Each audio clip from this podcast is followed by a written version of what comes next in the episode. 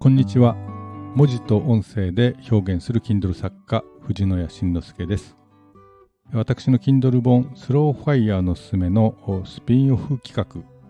著者自ら音声解説する番組の第6回目を始めさせていただきます。前回は1億円を貯めた後はどうなるのかということの、まあ、前半部分としてですね。1億円ファイヤー実現後、まあ、実際手元にいくら残るのかなど、まあ、ファイヤー実現後の、まあ、世界生活を想定してみました、まあ、Kindle 本の中ではですねイメージしやすい形の1億円から配当収入400万円を得るという形でシミュレーションしたものを掲載しているのですけれども、まあ、実際にはですねさらにまあお手持ちのインデックスファンドであったり株式をですねまあ、400万円相当を売却しながらあファイヤー生活を続けていくという形もあると思いますし、えーまあ、両方ですねその折衷という形も多いのかなと思います。ですから、まあ、実際の手取り額を計算するとですねもう少しいろんなパターンはあるんだと思います。まあ、税金や社会保険料の計算というのはですねまあ、状況によって、まあ、本当にいろいろあってですね、まあ、難しいなというのが計算してみた実感です。まあ、おそらく唯一間違いないのはですね、えーまあ、日本ではですね1億円以上の金融資産を持っている世帯というのは、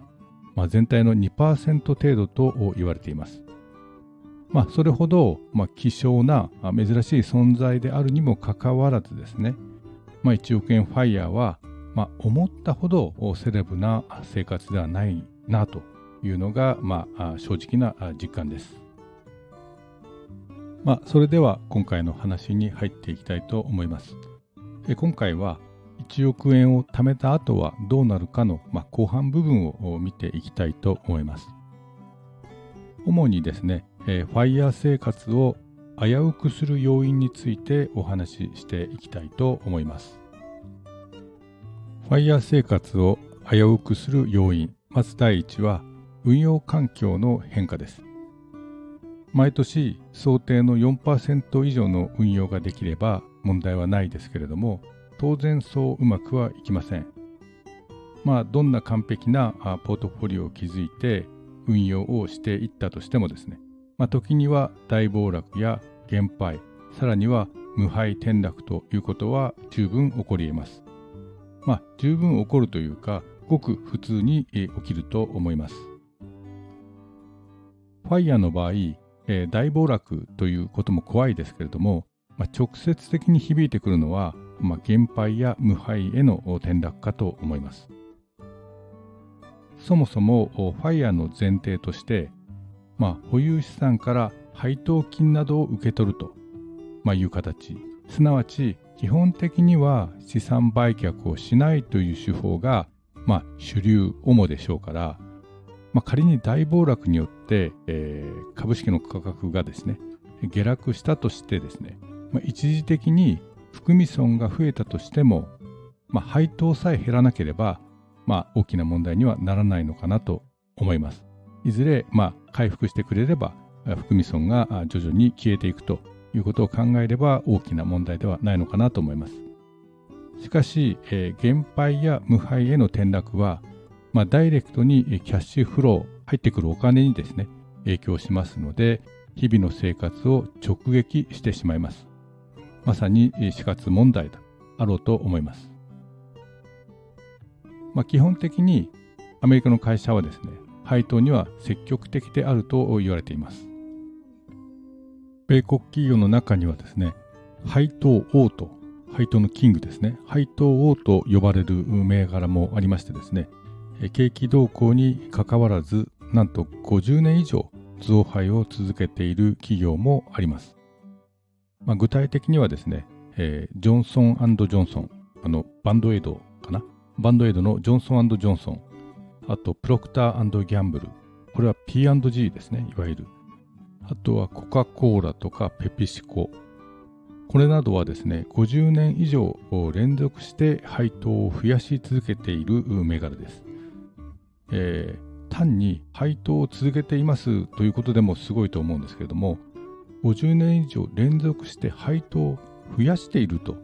いうとんでもないすごい銘柄なわけです。ですので配当王という称号が与えられています。まあ、日本で同じような会社がないかと探してみますとですね、まあ、花王という会社がありますね。えー、これは50年ではないですけれども、32期連続増配という形で、えー、こちらも素晴らしい配当をしています。まあ、しかし、えー、そうは言ってもそんな企業はやはり稀ですし、えー、減配とか無敗への転落というのは、まあ、ごく普通にある話だと思います。さらに、えー、我々日本人にとって、まあ、海外株式は配当の影響だけではなくて円高円安という、まあ、為替の影響も受けます。まあ、ここまでは配当を主な話をしてきましたけれども実際には配当という形ではなくて、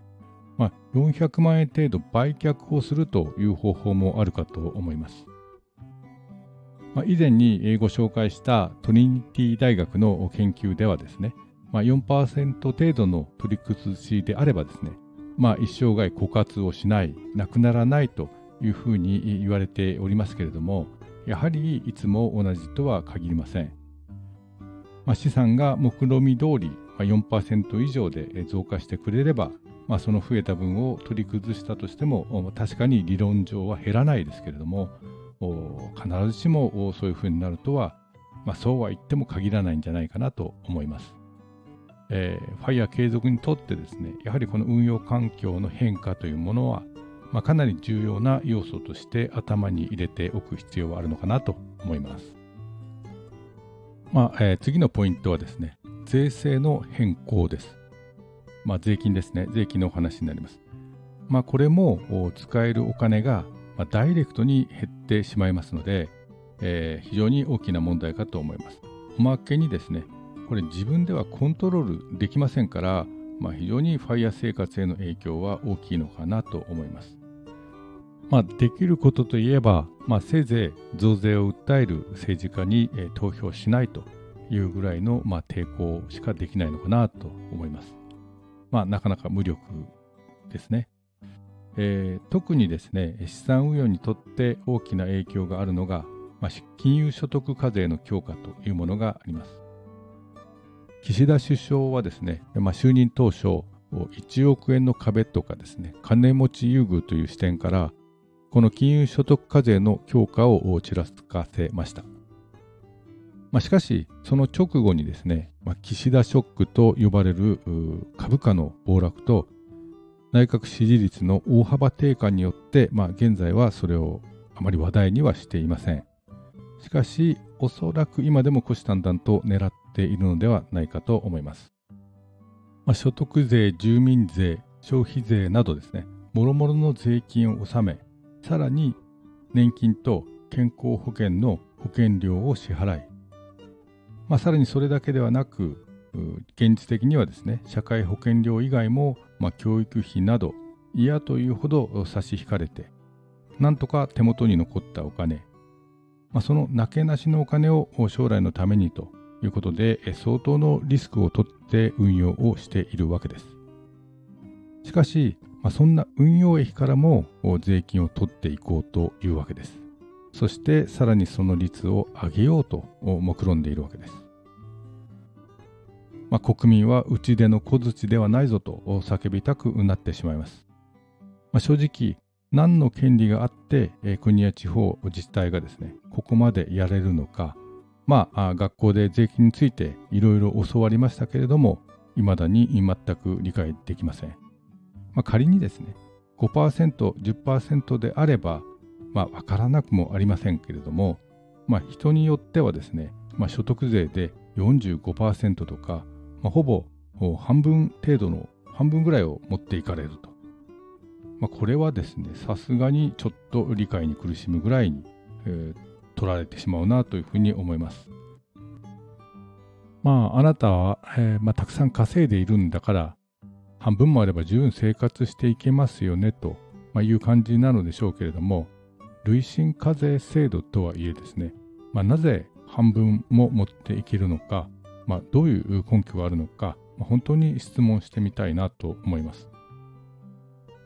まあ、このように、えー、頑張って、えー、ファイヤーを達成したとしてもですね、運用環境の変化や、まあ、税制の変更など、まあ、自分ではどうすることもできない要因によって、ファイヤー継続を危うくされるということがあります。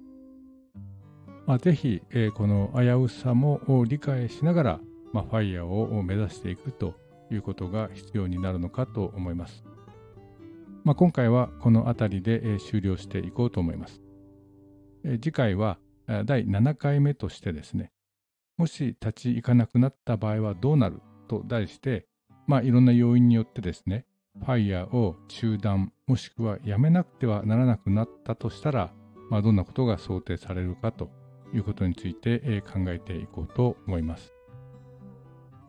まあ、ぜひこの著者解説の音声配信シリーズをですね、お聞きいただいてですね、さらに、え Kindle 本のスローファイアのすめで再確認していただければ、